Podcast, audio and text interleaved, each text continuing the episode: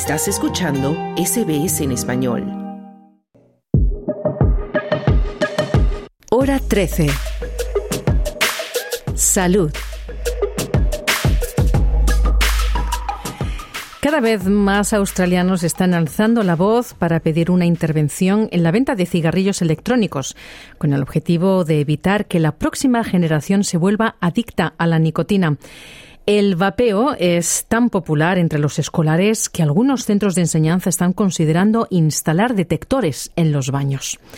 Los nuevos datos del Cancer Council muestran una mayor preocupación por esta práctica nociva y adictiva ya que las regulaciones sobre quién puede comprar los productos se quedan cortas y aún no se sabe cuánto de perjudiciales para la salud.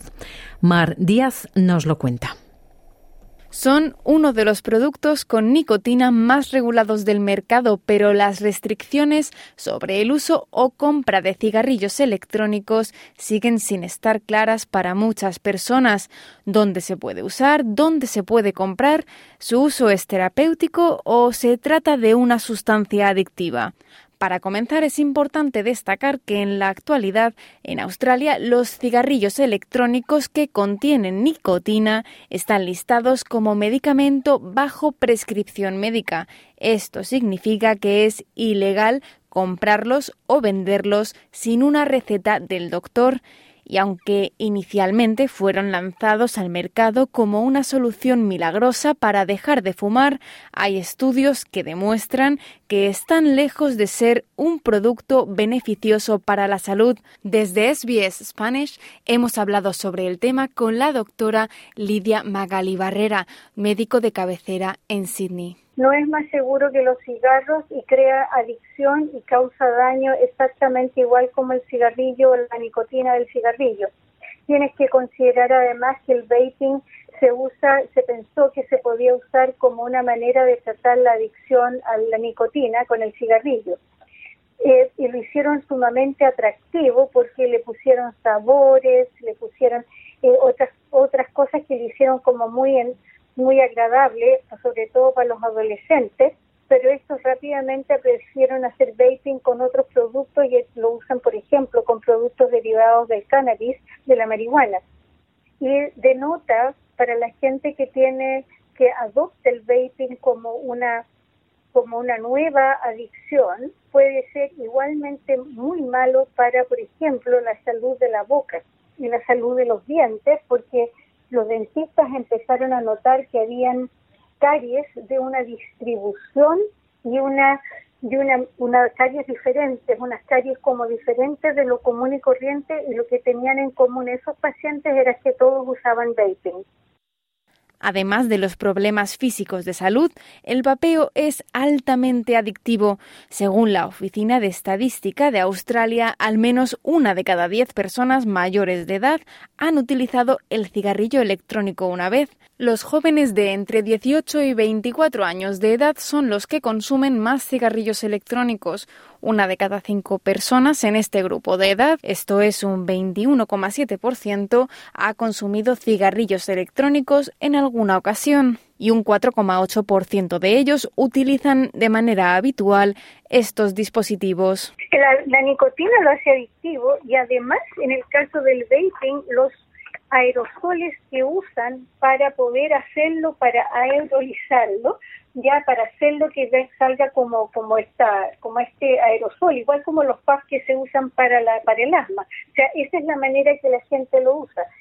lo que usan para aerolizarlo también puede ser malo para la salud. O sea, el cigarrillo es malo por la nicotina y los otros productos, todas las otras hierbarajos que lleva incluido en el cigarrillo. Esto es malo por las cosas que acarrea, que lo acarrea, digamos, que acarrean la nicotina y todos estos otros sabores con los que la gente jura que no está usando nicotina. Y pueden, tú no sabes exactamente lo que contienen y cómo los, los hacen para convertirlos en adictivos entonces pueden tener sabores y olores muy ricos que a los niños les llaman la atención es como estar aspirando un, un chicle, un bubblegum. Entonces, de repente, con olores muy, muy agradables. Entonces, los niños menores, que tienen todavía menos criterios, son, claramente víctimas del Una encuesta realizada por Cancer Council ha encontrado que más del 80% de los adultos cree que los cigarrillos electrónicos son altamente adictivos y que su venta debería estar regulada para evitar crear una nueva generación de adictos. Todd Harper, director ejecutivo de Cancer Council, comenta que hay niños de tan solo 12 años que han contactado la línea telefónica de ayuda para dejar el vapeo y dice estar decepcionado con la dirección que el país está tomando sobre el asunto. Este es un país que ha liderado la manera de reducir la adicción a la nicotina a través del tabaco. y ahora estamos viviendo una nueva generación de gente joven que se está volviendo adicta a la nicotina.